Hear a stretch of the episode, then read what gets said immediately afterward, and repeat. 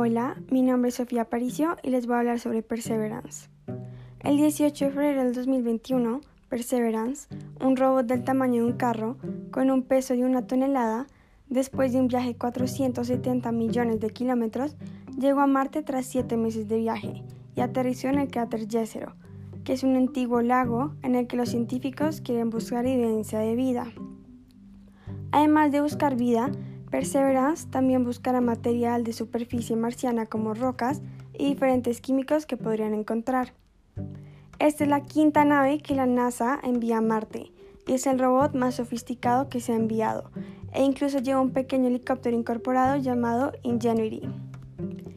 Cuando el Perseverance entró en la atmósfera marciana, superó los 7 minutos de terror con éxito, que son los minutos más peligrosos de todo el viaje ya que al entrar en la atmósfera terrestre se somete a altas temperaturas y en estos mismos minutos debe pasar de 19.500 km por hora a 0 km por hora. 11 minutos tras el exitoso aterrizaje de Perseverance, la ingeniera colombiana Diana Trujillo lo confirmó diciendo hemos llegado. Afirmó que está listo para comenzar operaciones en la superficie.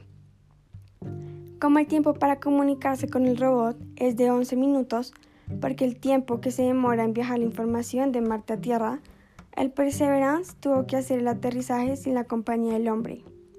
Aunque Perseverance es autosuficiente en algunos aspectos, necesita la ayuda de los científicos para moverse en Marte, recolectar muestra o disparar el láser a una roca. El equipo de científicos escogió aterrizar en el cráter Jezero, el cual tiene 45 kilómetros de diámetro, ya que creen que hace unos 3.500 millones de años Jezero era un lago, alimentado por un río y podría haber depósitos y sedimentos en el lecho del lago. Además, el cráter conserva lo que se cree que es un registro importante de procesos geológicos, como por ejemplo la formación del cráter, la actividad volcánica y la acción de lo que creen que podría ser el agua. La científica colombiana que participó Diana Trujillo, llegó a Estados Unidos a la edad de 17 años y se pagó su carrera en ingeniería aeroespacial limpiando casas. Actualmente es ingeniera de la NASA y directora de vuelo de la misión de Marte 2020.